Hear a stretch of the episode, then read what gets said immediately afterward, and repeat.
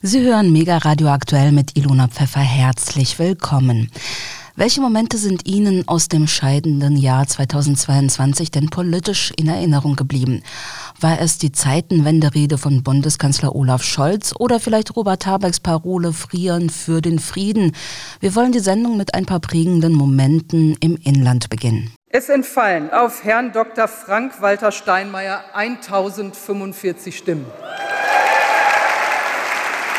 Nach Artikel 54 Absatz 6 des Grundgesetzes ist gewählt, wer die Stimmen der Mehrheit der Mitglieder der Bundesversammlung erhält. Das heißt, wer mindestens 737 Stimmen auf sich vereinigt. Ich stelle fest, dass Herr Dr. Steinmeier die erforderliche Mehrheit der Stimmen erhalten hat und somit zum Bundespräsidenten der Bundesrepublik Deutschland gewählt ist.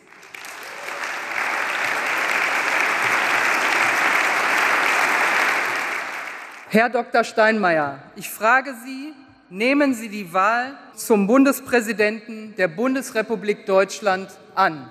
Frau Bundestagspräsidentin, ja, ich nehme die Wahl an.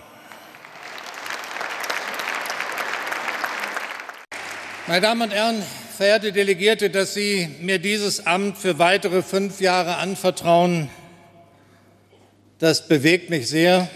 Meine Ehre, eine Freude, meine Freude wäre aber größer, wenn die Bundesversammlung unter anderen Bedingungen stattfinden könnte, ohne die Beschränkungen der Pandemie. Aber wichtiger noch, meine Freude wäre größer, wenn unsere Bundesversammlung nicht in eine Zeit der Sorge fiele, Sorge um den Frieden in Europa. Frieden ist nicht selbstverständlich. Er muss immer wieder erarbeitet werden im Dialog, aber wo nötig auch mit Klarheit, mit Abschreckung, mit Entschlossenheit. Meine Damen und Herren, alles das braucht es jetzt. Wir sind inmitten der Gefahr eines militärischen Konflikts, eines Krieges in Osteuropa und dafür trägt Russland die Verantwortung. Und Russlands Truppenaufmarsch kann man nicht missverstehen. Es ist eine Bedrohung der Ukraine und soll es ja auch sein. Aber die Menschen dort, die haben ein Recht auf ein Leben ohne Angst und Bedrohung, auf Selbstbestimmung und Souveränität. Kein Land der Welt hat das Recht, das zu zerstören. Und wer es versucht, dem werden wir entschlossen antworten. Ich kann Präsident Putin nur warnen. Unterschätzen Sie nicht die Stärke der Demokratie. Ich appelliere an Präsident Putin, Lösen Sie die Schlinge um den Hals der Ukraine. Suchen Sie mit uns einen Weg, der Frieden in Europa bewahrt. Wir beide wissen sehr genau, welche Verantwortung wir da nicht nur für unsere beiden Parteien haben, nicht nur für die Union als Ganzes, sondern ich habe es in meiner Rede gesagt und ich weiß es von dir, wir haben darüber gesprochen. Wir haben eine Verantwortung, die über uns selbst hinausgeht. Wir haben eine Verantwortung für dieses Land. Und diese Verantwortung wollen wir wahrnehmen.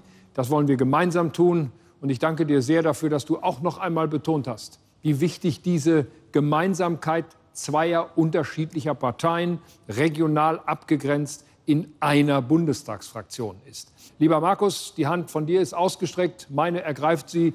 Ich freue mich, dass wir zusammenarbeiten. Zwei Parteivorsitzende in zwei Parteien und einer Union. Wir werden zusammenarbeiten und dafür sorgen, dass wir zu guter Stärke zurückkehren in Bayern und auch in Deutschland, da wo wir Verantwortung für unser Land tragen. Liebe Freundinnen und Freunde, herzlichen Dank für dieses große Vertrauen, das natürlich verpflichtet. Äh, ich gelobe, dass wir alles dafür tun werden, diese Partei noch größer zu machen aber das werden wir nicht äh, als Parteivorstand machen, das können wir nur zusammen machen mit, mit Annalena, mit Robeck, mit, äh, mit Britta, mit, mit Katharina, mit der Fraktionsführung, mit all den Leuten, die daran mitwirken, aber vor allem mit euch. Aber ich möchte noch einen besonderen Dank aussprechen, der geht an Thorsten. Wir wissen, was für eine Hemmschwelle es ist, hier einfach sich vorzustellen.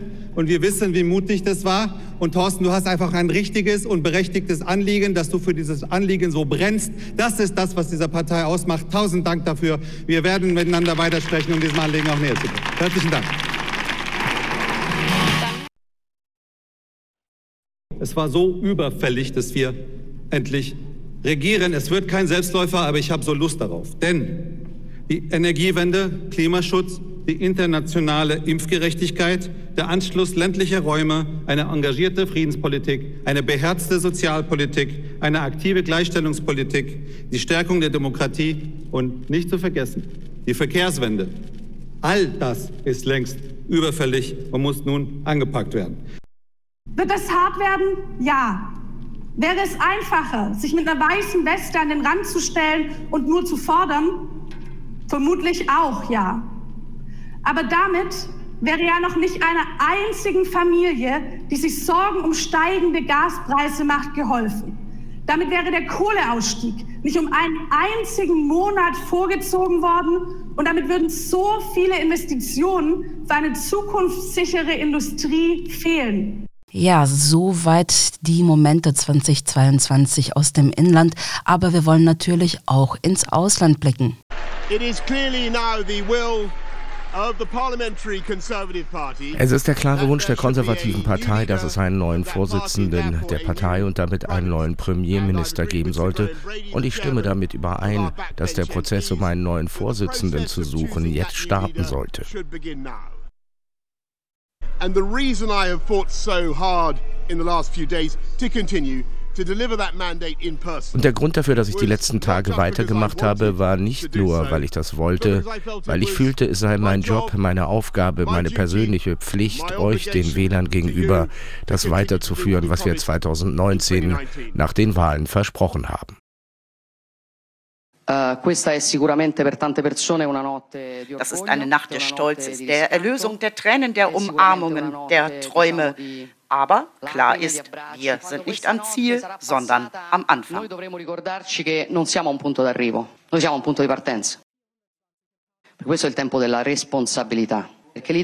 Jetzt geht es um Verantwortung. Italien hat uns gewählt und wir verraten euch nicht.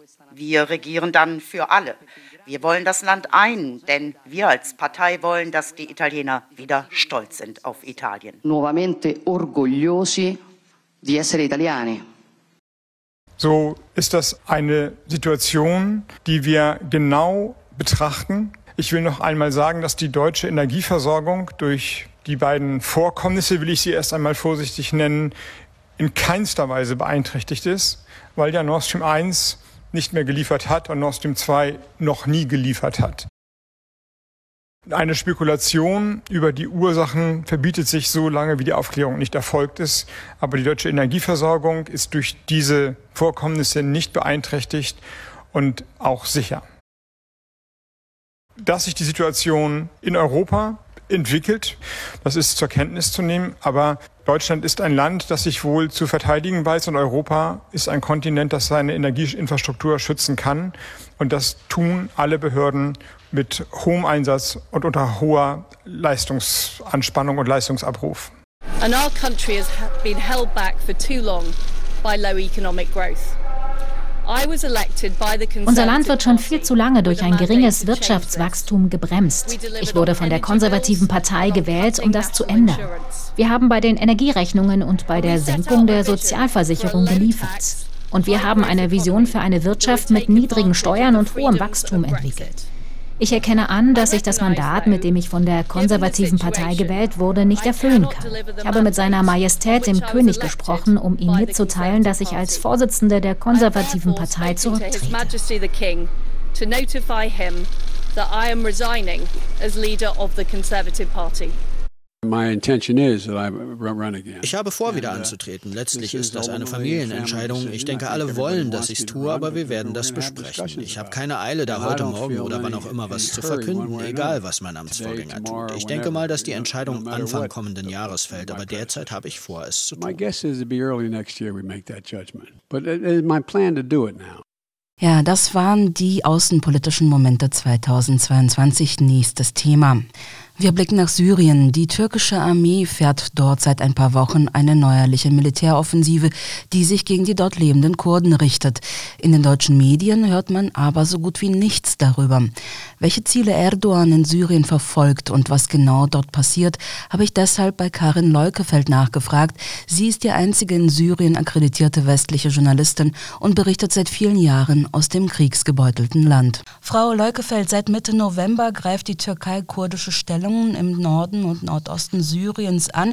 Begründet wird die neuerliche Militäroffensive mit dem vorangegangenen Anschlag in der Istanbuler Innenstadt, bei dem es Tote und Verletzte gegeben hatte und für den die Türkei die kurdische Arbeiterpartei PKK und ihren syrischen Ableger JPG verantwortlich macht.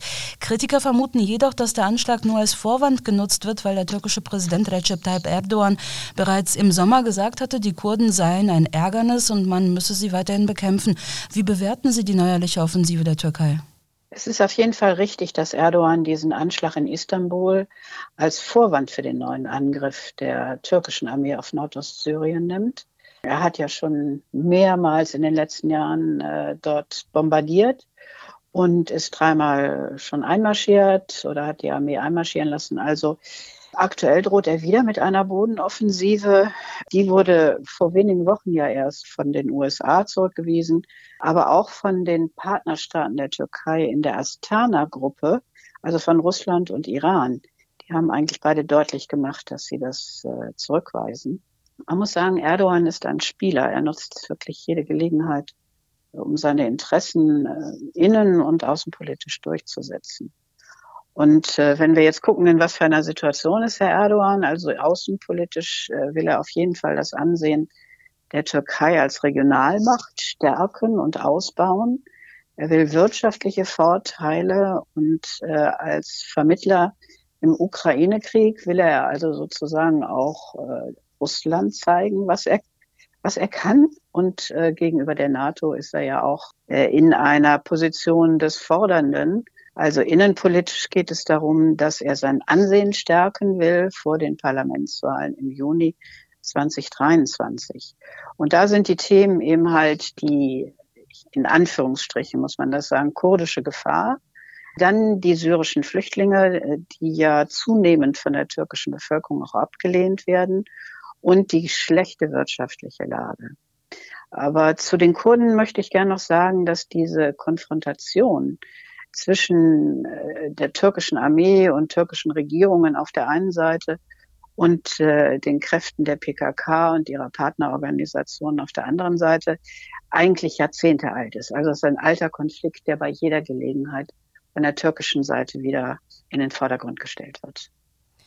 Nun war es ja in Syrien so, dass ähm, der IS da durchaus sehr aktiv war, jetzt aber im Prinzip zurückgedrängt werden konnte. Können denn nicht diese radikal-islamischen Kräfte in der Region wieder erstarken, wenn beispielsweise im Zuge dieser Offensive IS-Kämpfer freikommen und vielleicht dann auch entsprechende Stimmungen wieder befeuert werden? Also ich halte das für unwahrscheinlich, denn äh, der IS ist tatsächlich geschwächt. Also er hat ja viel Waffenlieferungen, viel Geldlieferungen durch unterschiedlichste Akteure, also auch aus den Golfstaaten, verloren. Also er hat, äh, er ist geschwächt, er ist auch strukturell, er ist äh, organisatorisch geschwächt. Und äh, die aktiven Kräfte des IS sehen wir ja heute in, in ganz anderen Konfliktherden in Zentralasien, im Iran äh, oder auch in Afrika. Also diese inhaftierten äh, IS-Kämpfer, mit, da wird ja immer gedroht, auch von kurdischer Seite, sie könnten äh, dann die Gefängnisse nicht mehr weiter bewachen oder die Lager nicht mehr weiter bewachen, sollte es zu einer Offensive der Türkei kommen. Die haben meines Erachtens äh, keine haltbare Struktur, die außerhalb zum Beispiel des Gefängnisses oder eines Lagers Bestand haben kann. Sie haben kein oder wenig Geld und äh, kaum Waffen. Und äh, von daher halte ich es also nicht für realistisch, dass sie der IS auf Dauer nochmal wieder erstarken kann in Syrien. Mich würde ja die Haltung der syrischen Regierung dazu interessieren, also zu dieser Militäroffensive. Immerhin passieren die Angriffe ja auf ihrem Landesgebiet, Menschen sterben, Infrastruktur wird zerstört. Ist sie denn willens und in der Lage, den türkischen Angriffen etwas entgegenzusetzen oder hat sie gar kein gesteigertes Interesse daran, die größtenteils kurdische Bevölkerung zu beschützen? Nun, Syrien äh, hat protestiert äh, gegen die Angriffe und zwar sowohl gegenüber der Türkei als auch bei der UNO. Und äh, sie hat in der kurdischen Seite, also den kurdischen Strukturen in dem Gebiet angeboten, gemeinsam äh, das Land zu verteidigen. Sie kooperieren ja übrigens auch mit kurdischen Strukturen, gerade in diesem Gebiet im Nordosten Syriens. Und äh, das hatte jetzt zum Beispiel bei den Angriffen zur Folge, dass auch syrische Soldaten bei den Angriffen äh, getötet wurden. Assad, also Präsident Assad, hat äh, ein Treffen mit Erdogan wie es ja von Russland vorgeschlagen wurde, abgelehnt, wegen dieser Bombardierung und wegen der Drohung einer neuen äh, Offensive und eines neuen Einmarsches. Und Syrien fordert den kompletten Rückzug der türkischen Armee von syrischem Territorium. Also das ist eigentlich eine klare Position. Die Kurden gelten für Damaskus als syrische Bürger. Und die kurdischen Parteien gelten als außerordentlich schwierige Gesprächspartner oder politische Partner. Äh, und gerade die SDF und JPG, also die äh, Strukturen, die auch teilweise auf die äh, PKK zurückgehen oder mit ihr kooperieren, die lassen sich eben halt immer wieder sehr stark auch von den USA und den EU-Staaten beeinflussen. Aber man muss sagen, es gibt eine Ko nicht eine Koordination, aber es gibt Gespräche und eine Verbindung zwischen der syrischen Regierung und diesen kurdischen Strukturen. Die Frage ist sie willens äh, und in der Lage, die türkischen Angriffe zurückzuschlagen. Das Problem ist einfach, dass die syrische Armee natürlich enorm geschwächt ist nach über zehn Jahren Krieg. Und wenn Syrien also sozusagen ein NATO-Land, selbst wenn es sich verteidigt, aber ein NATO-Land angreift, kann das natürlich ganz andere Konsequenzen haben für das Land. Das ist eigentlich seit längerem immer wieder ein Problem, äh, auch zum Beispiel was die Situation in Idlib betrifft. Äh, also von daher denke ich, ist äh, Syrien außerordentlich zurückhaltend, was also äh, diese Situation betrifft. Aber die Ablehnung davon ist eindeutig und sie, sie würde sicherlich besser dastehen, wenn diese kurdischen Strukturen sich entschließen könnten, tatsächlich auch mit der syrischen äh, Seite mit der Regierung und mit der Armee zu, verlässlich zu kooperieren. Zurückhaltend ist ja auch gerade die Reaktion des Westens. Zwar verurteilt der ein oder andere Politiker, auch in der deutschen Bundesregierung, die türkische Militäroffensive als völkerrechtswidrig, doch bleiben die, großen, die große Empörung oder gar echte Bemühungen, die Lage zu befrieden, bisher aus. Auch die USA, die als Schutzmacht in Syrien auftreten, unternehmen bisher wenig. Hat Erdogan den Westen in der Hand, weil er eben diesen NATO-Beitritt Schwedens und Finnlands blockiert und äh, sozusagen als Druckmittel einsetzt? Er hätte das wohl ganz gerne und äh, in gewisser Weise nutzt natürlich Erdogan auch die, die Schwäche äh, und die Uneinigkeit der europäischen Seite und auch der NATO äh, und der USA, in die doch vorhanden ist in Bezug auf die Ukraine. Also die Ukraine ist für den Westen im Augenblick der Hauptkonflikt. Und äh, alles, was in Syrien geschieht, ich meine, das sehen wir seit vielen Jahren, äh, läuft inzwischen unter ferner Liefen. Die, die Möglichkeiten, die die EU gehabt hätte oder auch die USA in Syrien, eine positive Entwicklung, eine friedliche Entwicklung, eine Stabilisierung des Gebiets auch zu erreichen. Sämtliche Gelegenheiten sind äh, verstrichen.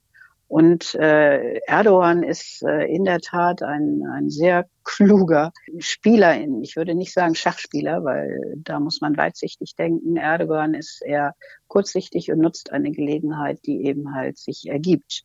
Insofern äh, kann er der EU und der NATO natürlich Probleme bereiten. Aber der Westen ist, glaube ich, einfach viel zu wenig daran interessiert, um dort in äh, Nordostsyrien aktiv zu sein. Und wenn wir zum Beispiel die USA vor wenigen Monaten noch gehört haben, wo sie also sehr massiv gegen äh, Erdogan auch gesprochen hat und gesagt hat, es kann hier nicht zu einer ein, zu einem Einmarsch in Syrien kommen, äh, weil eben halt auch die US-amerikanischen und die westlichen Interessen in dem Gebiet, wo die Kurden die Kontrolle haben, dadurch beeinträchtigt wurden, äh, haben sie sich jetzt eher, also es heißt, US-Diplomaten seien abgezogen worden, aus diesen Gebieten nach Erbil äh, evakuiert worden.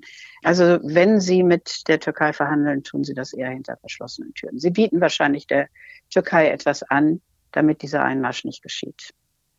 Aber soweit ich weiß, sind die USA doch noch mit ähm, restlichen Kräften in Syrien präsent, oder? Also sie könnten im Prinzip auf dem schnellen Wege da auch eingreifen, wenn sie das wollten. Ja, das ist richtig. Also es, offiziell sind ungefähr 900 Soldaten, Offiziere, also Militärs äh, der US-Armee äh, in diesen Gebieten stationiert. Die kümmern sich vor allen Dingen um diese, die großen Ölvorkommen, die dort im Nordosten des Landes liegen. Das heißt, sie transportieren dort auch Öl ab übrigens, das muss man mal sagen. Die plündern äh, auf täglicher Basis Öl aus den syrischen Ölquellen aus diesen Gebieten und bringen das äh, in den Irak. Aber die äh, gemeinsamen Patrouillen zum Beispiel, die es gegeben hat, äh, einerseits mit, den, mit der russischen Militärpolizei, andererseits mit der kurdischen Seite, die sind von kurdischer Seite aufgekündigt worden als Protest. Also die Kurden haben nicht viel in der Hand um die USA zu bewegen, äh, etwas zu ihren Gunsten zu unternehmen gegen die Türkei. Aber sie haben äh, in gewissen Gebieten entlang äh, dieser Grenze die gemeinsamen Patrouillen ausgesetzt. Als beste Option für eine Befriedung der Lage scheint man trotz des Krieges in der Ukraine Russland zu sehen. Erdogan hatte zuletzt im Gespräch mit Putin einmal mehr seine Forderung nach der Einrichtung eines 30 Kilometer breiten Sicherheitskorridors wiederholt. Was muss man sich eigentlich unter einem solchen Korridor vorstellen und was hätte die Türkei davon?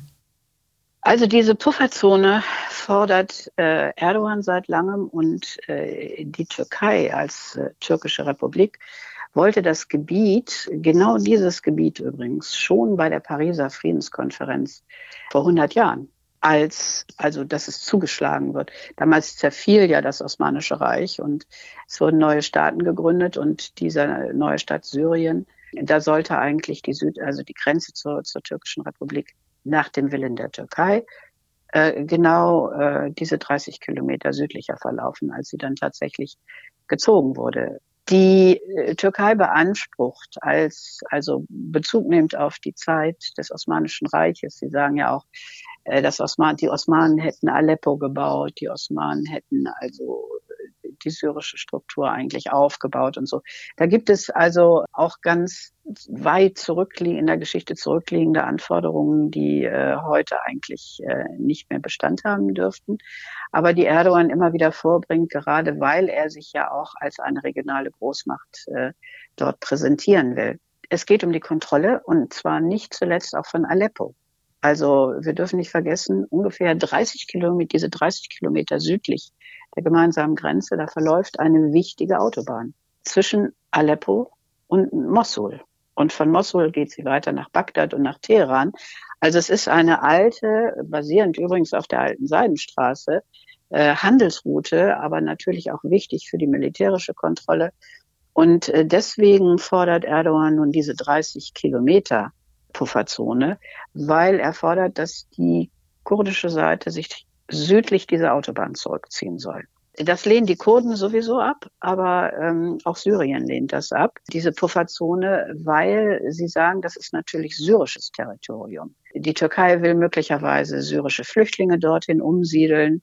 Äh, das wird von Syrien und von den Kurden und auch von der Bevölkerung in der Region abgelehnt. Übrigens auch von den syrischen Flüchtlingen selber. Ich habe mit einigen gesprochen, die in der Türkei sind und äh, in den Gebieten unter Kontrolle der türkischen Armee. Die wollen zurück nach Syrien, aber die wollen in ihre ursprünglichen Gebiete zurück.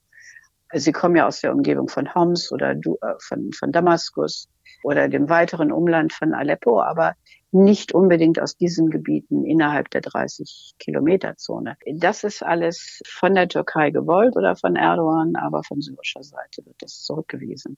Die Idee, die es gibt, basiert auf dem Adana-Abkommen. Dieses Adana-Abkommen wurde zwischen äh, der Türkei und Syrien 1998 geschlossen, als die Türkei drohte, in Syrien einzumarschieren wegen der PKK, die ja viele Jahre bis damals im politischen Exil war in, in Syrien. Und ähm, die Türkei drohte dort einzumarschieren, wenn Syrien nicht diese Grenze richtig schützen würde. Und dann gab es eine Vereinbarung zwischen der Türkei und Syrien, dieses sogenannte Adana-Abkommen, dass es eine Art Gebiet gibt südlich der gemeinsamen Grenze, in das die türkische Armee gegebenenfalls einmarschieren kann, wenn von dort Anschläge kurdischer Milizen, also der PKK, auf die Türkei verübt würden. Damals handelte es sich allerdings um eine Art Pufferzone von acht Kilometern. Also diese 30 Kilometer, das ist, äh, hat Erdogan sich jetzt, Erdogan sich jetzt so überlegt und äh, er will das eben äh, beansprucht das, aber es, äh, dieses Adana-Abkommen, was übrigens auch Russland vorgeschlagen hat, dass äh, die Türkei und Syrien das neu aktivieren, das ist eigentlich der Grundgedanke, der dahinter liegt. Ja, Russland ist ein gutes Stichwort, beziehungsweise die Vermittlungen. Im November hatte ja Russland mit Beginn dieser neuen Militäroffensive der Türkei gefordert, Schritte zu unterlassen, die die Lage ernsthaft destabilisieren konnten. Trotzdem setzt die Türkei ihre Angriffe fort. Was kann also Russland vor diesem Hintergrund als Vermittler überhaupt ausrichten? Immerhin sind seine Beziehungen zur syrischen Führung traditionell gut und mit der Türkei sind sie nicht zuletzt wegen des neuen Gasdeals auch enger geworden. Also gibt es da realistische Chancen, dass Russland die beiden an einen Verhandlungstisch bekommt? Ja, ich bin überzeugt, dass es ihnen äh, gelingen wird. Die Frage ist nur wann. Russland ist ein außerordentlich guter Vermittler sind außerordentlich starke Diplomaten, äh, die Russland dort im, in dem Gebiet hat, nicht nur dort. Sie verhandeln und vermitteln eigentlich schon seit Beginn ihres militärischen Engagements in Syrien 2015. Wir haben ja gesehen, was also möglich war.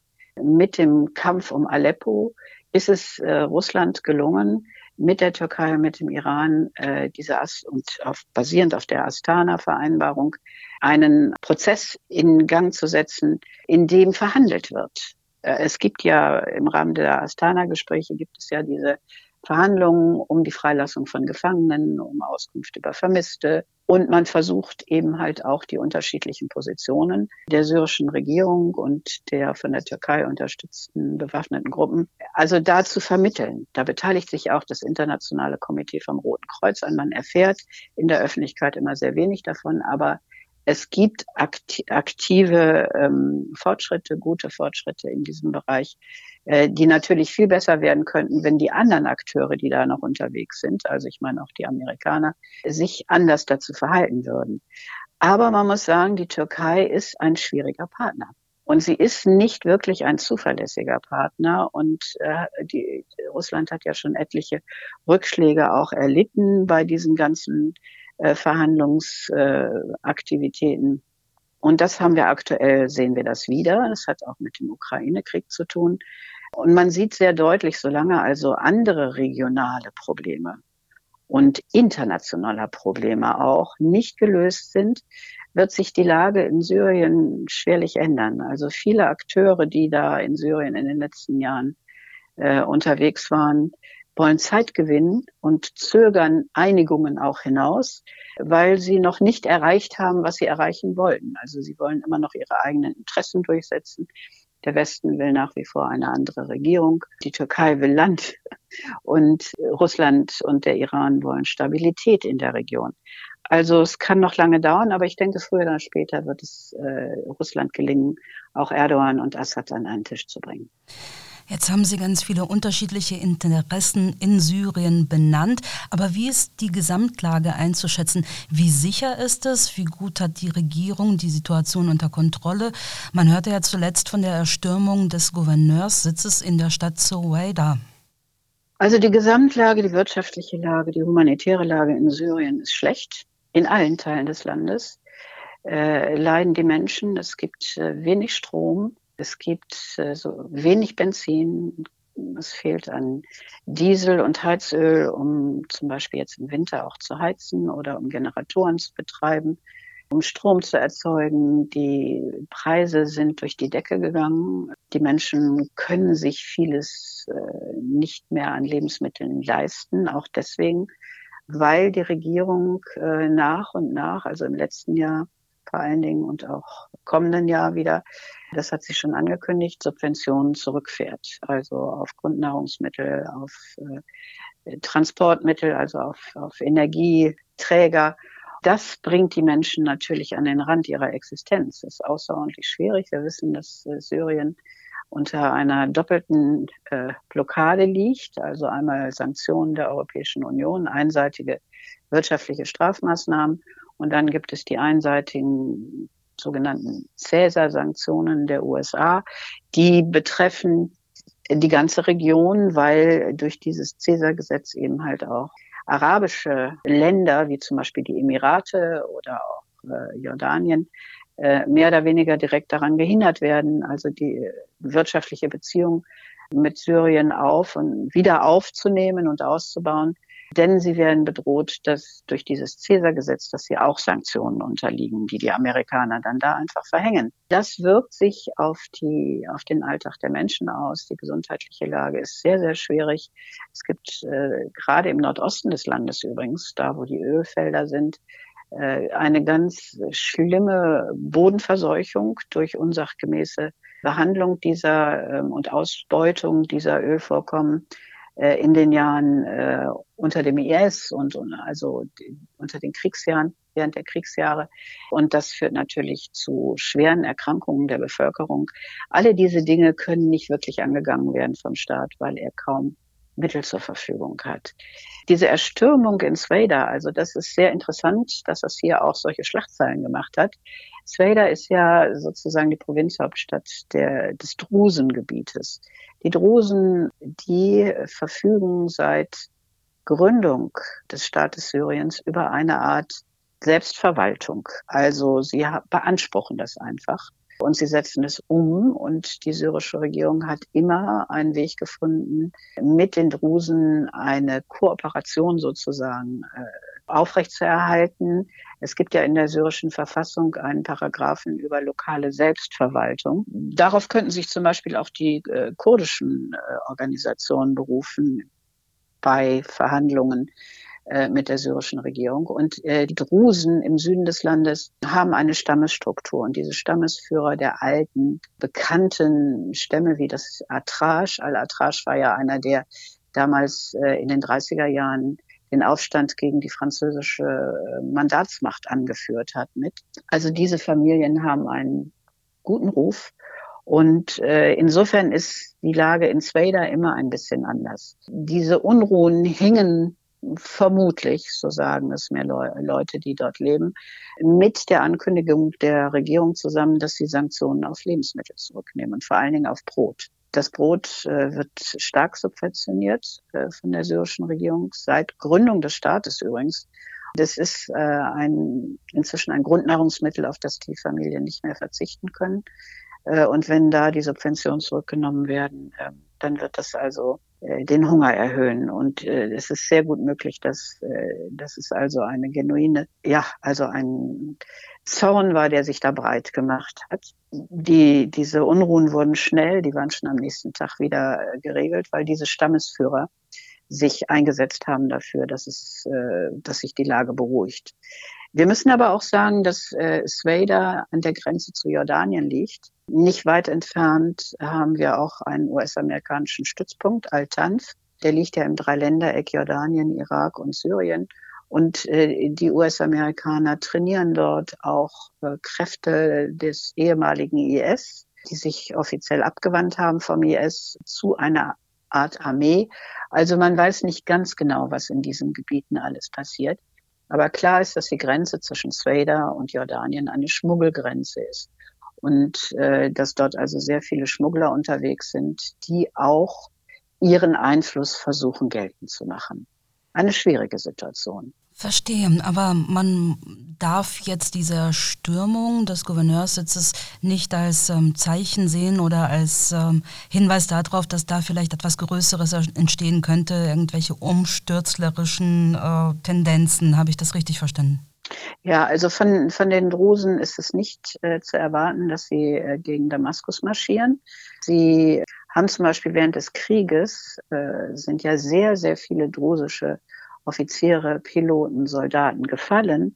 Und an einem Zeitpunkt äh, haben die drusischen Stamm, Stammesführer gesagt, wir geben jetzt keine Jugend mehr an die syrische Armee, um das Land zu verteidigen. Das ist zum Beispiel ein, ein Grundkonsens zwischen Damaskus und Sueda, dass Syrien verteidigt wird, wenn es angegriffen wird. Aber sie haben dann während des Krieges doch gesagt, weil so viele gefallen sind, äh, das muss jetzt ein Ende haben. Wir werden uns versuchen, da rauszuhalten. Man darf es nicht verwechseln mit dieser Idee, dass man nun die Regierung dort in Damaskus stürzen will. Das mögen andere wollen, die vielleicht versuchen, die Drusen auch dafür zu instrumentalisieren. Aber wie gesagt, ähm, diese drusischen Stammesstrukturen äh, sind außerordentlich stark und ähm, in der Lage, eben halt auch einen, einen solchen Protest der sich da Bahn gebrochen hat und natürlich gegen den Gouverneurssitz gerichtet hat, weil letztendlich die Subventionen von Damaskus aufgehoben werden sollen. Und insofern richtet sich der Zorn dann natürlich gegen die staatliche Struktur. Soweit die Journalistin Karin Leukefeld. Wir kommen zum Sport. Fußball ist Männersport. Alle Männer lieben Fußball. Das sind so die typischen Klischees, die sich bis heute bei vielen eingebrannt haben.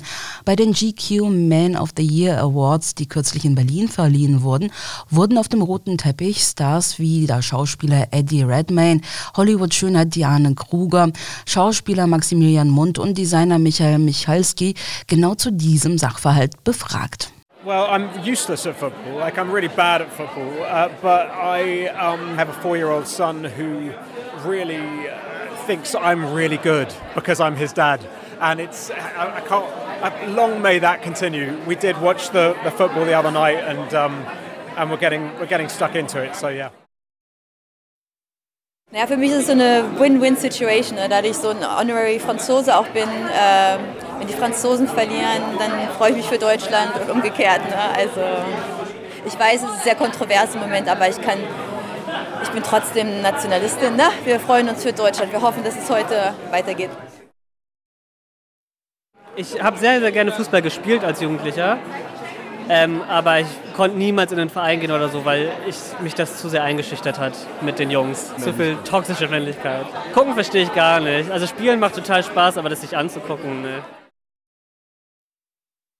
Also alle Männer lieben Fußball, stimmt nicht. In meinem Freundeskreis habe ich viele Männer, die finden es nicht gut, aber in meinem Freundeskreis habe ich auch sehr viele Frauen, die absolut fußballfanatisch sind. Ähm, ich interessiere mich eigentlich auch für Fußball, nur ist das ja dieses Mal ein bisschen komplizierter. Also ich muss zu meiner Schande gestehen, dass ich äh, beim letzten äh, Spiel äh, der deutschen Nationalmannschaft schon mal reingeguckt habe, aber sonst gucke ich eigentlich nichts, weil ich ähm, das ein Zeichen, ein kleines Mini-Zeichen setzen möchte, dass ich das ein bisschen unglücklich wirklich finde, wo es stattfindet und wie es stattfindet. Jetzt wissen Sie Bescheid. Ich selbst habe bei der WM in Katar tatsächlich nur zwei Spiele gesehen. Ich glaube, das reicht nicht, um die Klischees zu entkräften. 2022 war nicht nur, aber vor allem ein Krisenjahr. Wegen des Ukraine-Krieges ist die Klimakrise dieses Jahr etwas in den Hintergrund gerutscht und manche Länder, auch Deutschland, stellten den Klimaschutz sogar zurück, um ihre Energieprobleme mit mehr schmutzigen fossilen Energien zu überbrücken. War 2022 also ein verlorenes Jahr für den Klimaschutz und haben die Klebe-, Blockade- und Gemäldebeschmieraktionen der letzten Generation der Klimaschutzbewegung insgesamt geschadet? Dazu hören Sie jetzt die Klimaaktivistin Luisa Neubauer, eine der Mitorganisatorinnen von Fridays for Future. Frau Neubauer, viele sagen, der Ukraine-Krieg hat 2022 den Klimaschutz ausgebremst. Wie sehen Sie das?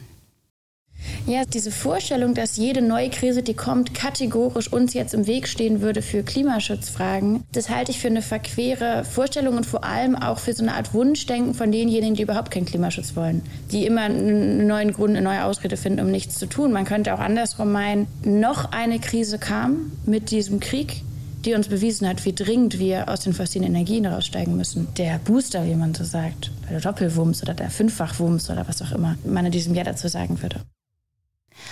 Aber faktisch gab es doch einen Rückschritt, weil viele Länder fossile Energieträger reaktiviert haben. Kohle, Atom als Überbrückung. Das ist interessant. Wir haben mit dem Ukraine-Krieg ja eine ganz akrobatische Übung der Bundesregierung erlebt, in der man rhetorisch drei Salti nach vorne gemacht hat. Christian Lindner stellt sich hin und sagt, Freiheitsenergien sind erneuerbaren.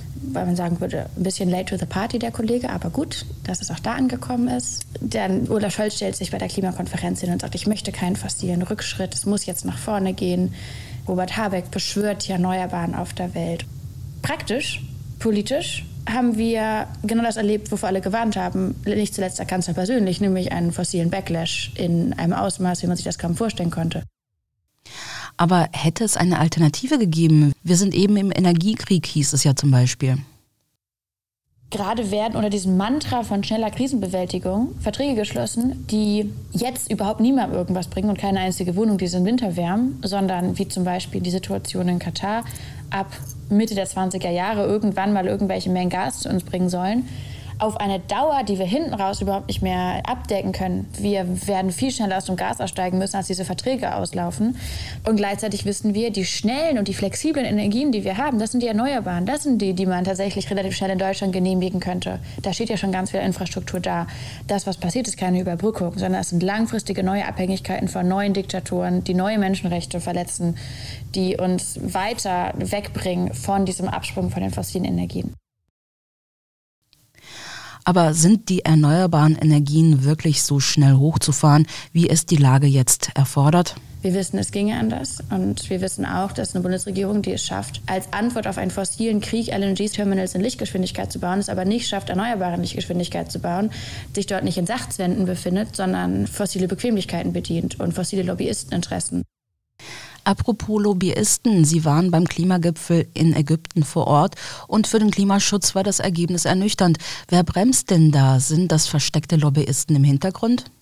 Zum einen sieht man natürlich, dass, und das ist relativ gut erkennbar, wie viele ähm, fossile Lobbyisten bei dieser Klimakonferenz waren. Und das waren in Summe mehr fossile Lobbyisten da als, sagen wir, Klimaaktivisten. Es waren in Summe mehr fossile Lobbyisten da als eine Reihe von den Delegationen der ärmsten Länder zusammengerechnet. Und die müssen sich auch gar nicht so richtig verstecken, weil die hatten vor, bei dieser Klimakonferenz eine richtig große fossile Party zu schmeißen. Das ist denen nicht ganz gelungen und das war ein Riesenerfolg. Wie hätte der Klimagipfel denn dann schlechter ausgehen können? Das Ergebnis war ja schon kein wirklicher Fortschritt. Die hatten gehofft, das Outcome dieser Klimakonferenz ist eigentlich, Erdgas wird als Lösung für alles beschrieben. Und wenn es Erdgas nicht gibt, dann ist es Öl. Das ist so nur in ganz leichten Ansätzen gelungen. Das ist zu viel schon, aber da konnte auch viel verhindert werden.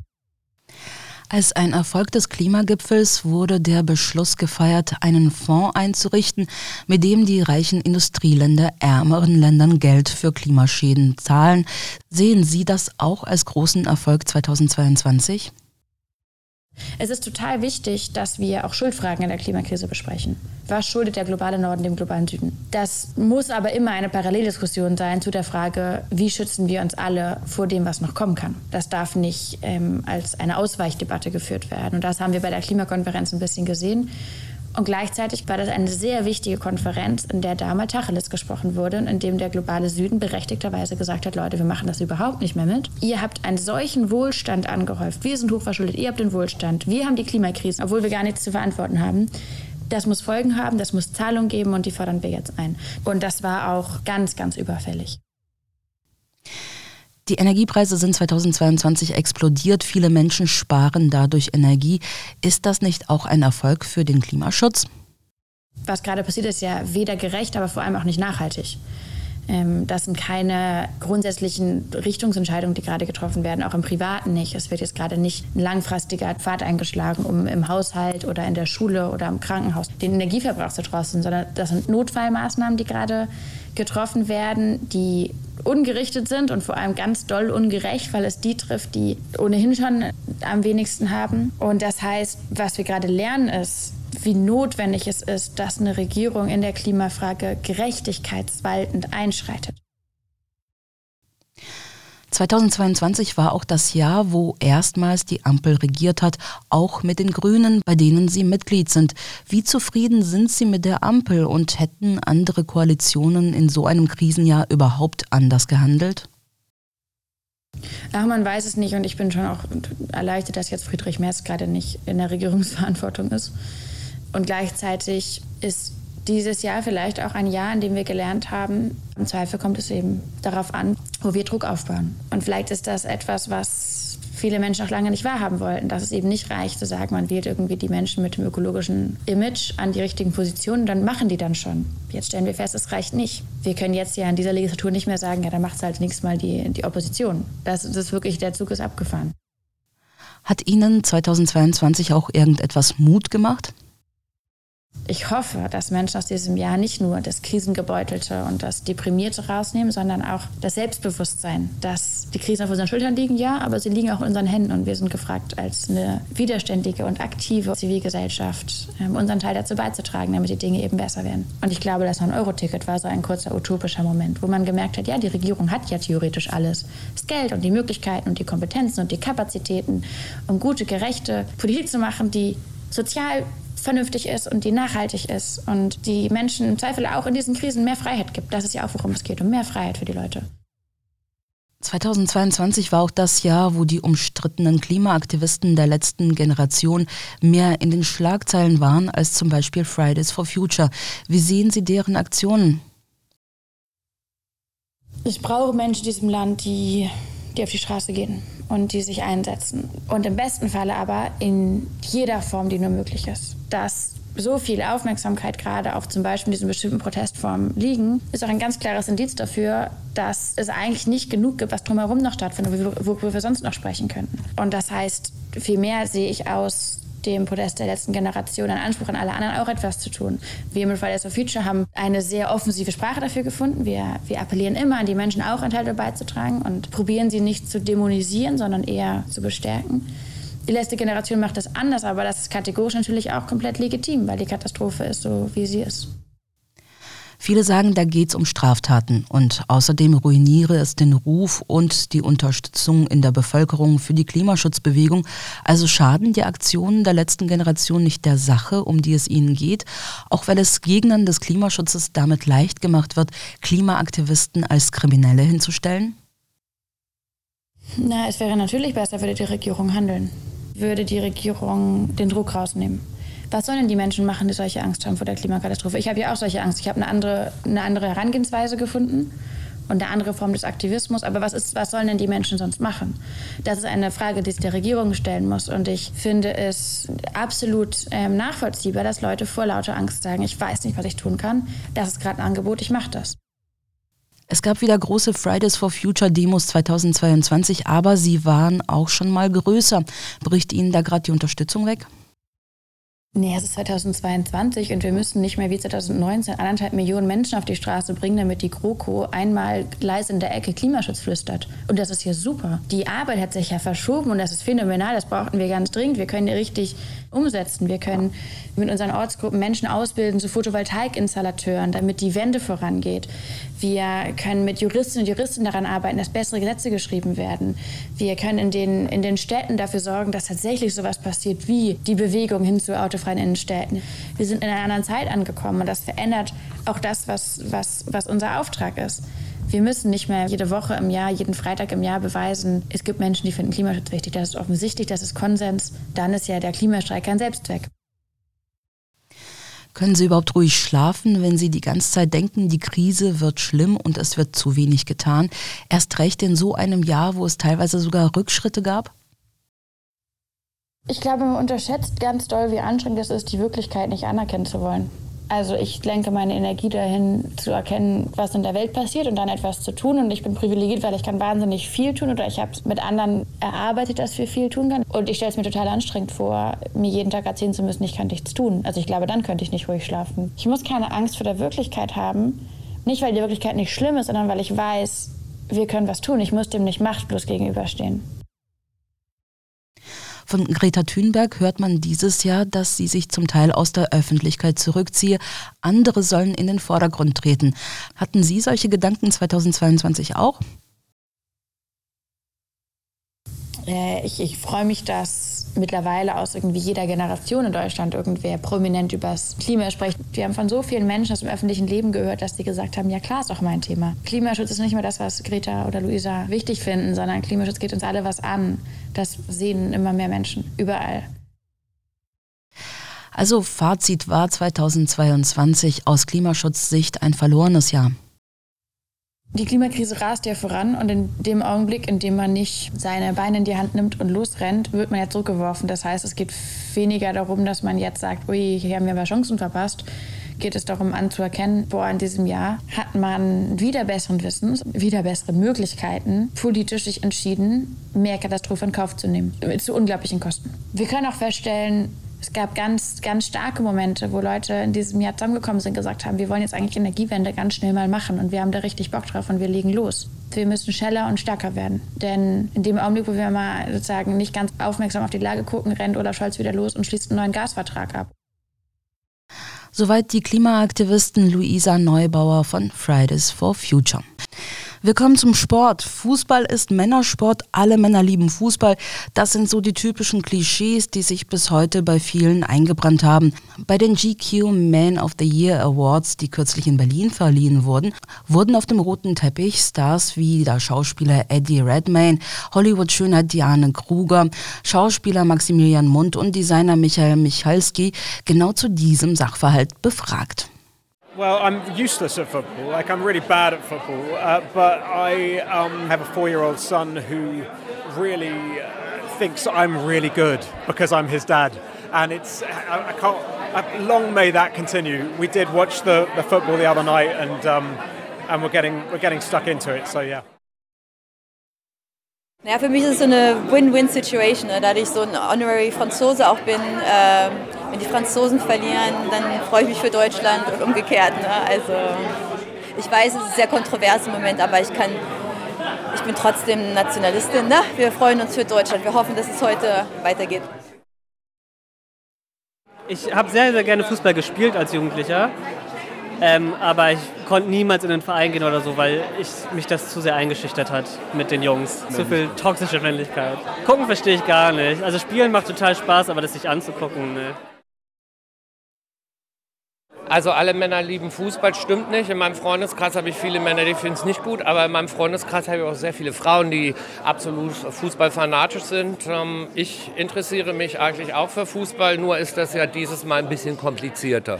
Also ich muss zu meiner Schande gestehen, dass ich äh, beim letzten äh, Spiel äh, der deutschen Nationalmannschaft schon mal reingeguckt habe, aber sonst gucke ich eigentlich nichts, weil ich ähm, das ein Zeichen, ein kleines Mini-Zeichen setzen möchte, dass ich das ein bisschen unglücklich wirklich finde, wo es stattfindet und wie es stattfindet. Jetzt wissen Sie Bescheid. Ich selbst habe bei der WM in Katar tatsächlich nur zwei Spiele gesehen. Ich glaube, das reicht nicht, um die Klischees zu entkräften. Hier geht es weiter mit den Nachrichten und dann hören wir uns wieder zur zweiten Stunde Mega Radio aktuell.